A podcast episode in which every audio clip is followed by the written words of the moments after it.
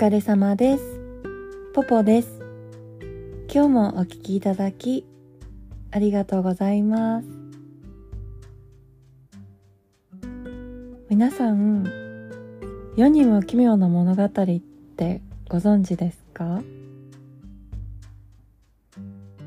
今もさ、たまにやってますよね。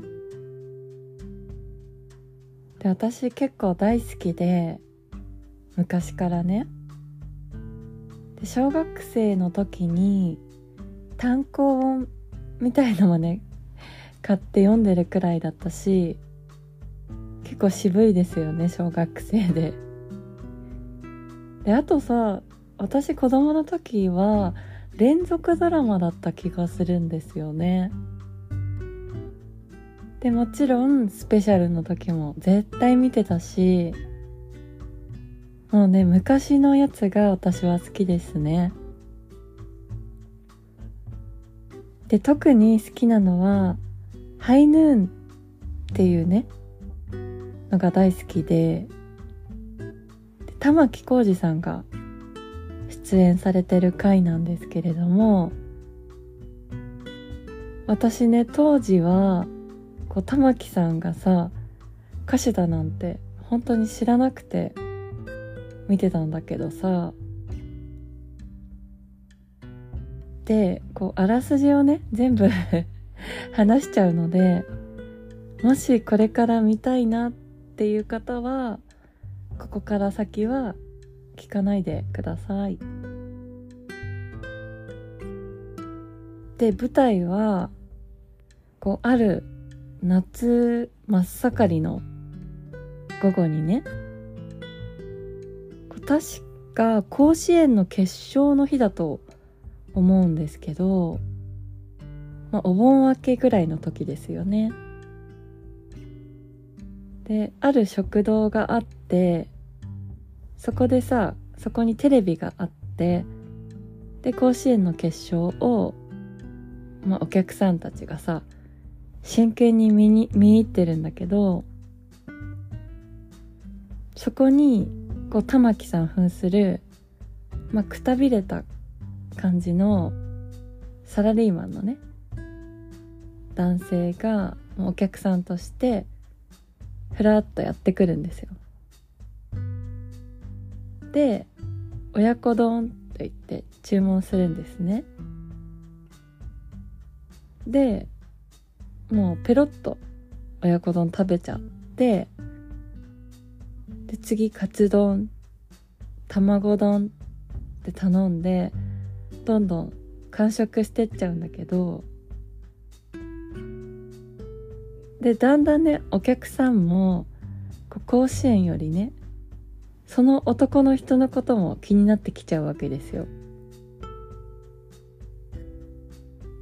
で次スタミナ丼も完食しちゃってもうねお店の人もお客さんも完全に釘付けなわけですよ。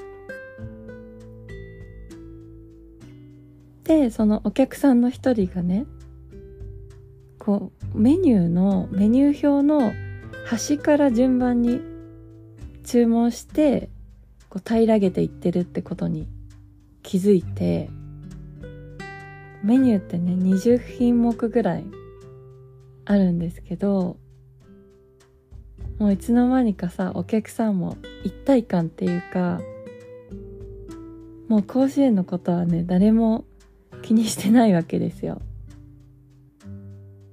でそこの食堂の店主さんももう嬉しくてさ一生懸命料理作るわけこんなことってないからさでどんどんどんどん注文して完食してって。その男の人はもう表情一つ変えないわけですよ。言葉も一言も喋らないしね。注文の時以外は。でロボットみたいにもうひたすら食べて注文して食べて注文してを繰り返してもう20品完食するんですよ最後に。でもみんな大歓声ですよ店主ももうこんなにね嬉しかったことはないよって感極まるんだけど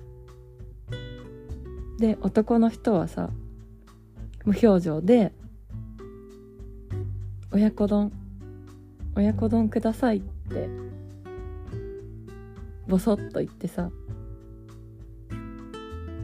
また最初に戻っちゃうわけよメニューの。でみんなね絶望ドン引きするっていうオチなんだけどこの話さ当時ね見てた時も私ちょっと怖いなって思っててでなんで怖いのかなって思った時にこうメニューさ終わったと思ったらさまた最初に戻ってなんか終わりがないことほど怖いことないなって思うんですよね。私さたまにブラックホールのことを考えてるとなんか怖くなってね寝れなくなっちゃう時があるんだけどそれと同じ感じがしちゃってよくさこうお話とか物語に不老不死の薬とか出てくるけど不老不死もさ終わりがないってことじゃないですか。だからねあんなにね怖いものはないと思うんですよね。今日もお聞きいただきありがとうございました。ご意見ご感想、ご相談のメールをお待ちしております。あと取り上げてほしいテーマもぜひメールください。今日もお聴きいただきありがとうございました。